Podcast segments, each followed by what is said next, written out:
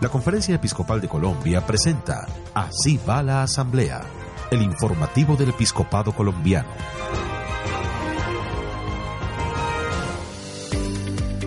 Hola, bienvenidos a una nueva edición de Así va la Asamblea, el informativo del Episcopado Colombiano.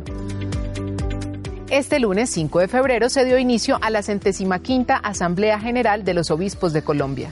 La parroquia en el corazón de la nueva evangelización es el tema central de esta asamblea que se presenta como un espacio y una gran oportunidad para discernir sobre el rol de la parroquia en el nuevo contexto sociocultural colombiano en el que se enmarca. Así lo indicó Monseñor Óscar Urbina, arzobispo de Villavicencio y presidente de la Conferencia Episcopal de Colombia, en su discurso inaugural. Para que nuestro discernimiento sea fructífero, tenemos que agudizar la mirada examinar la situación compleja del país en sus múltiples e inesperadas complicaciones para encontrar lo que es bueno.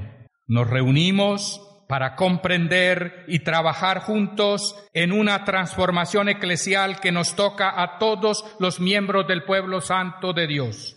Importantes reflexiones sobre temas como el cambio de época, el proceso de secularización que ha enmarcado al Estado y la sociedad, el cambio científico-técnico, el consumismo, la pobreza, la violencia, la familia y el retorno a Dios hicieron parte de su llamado.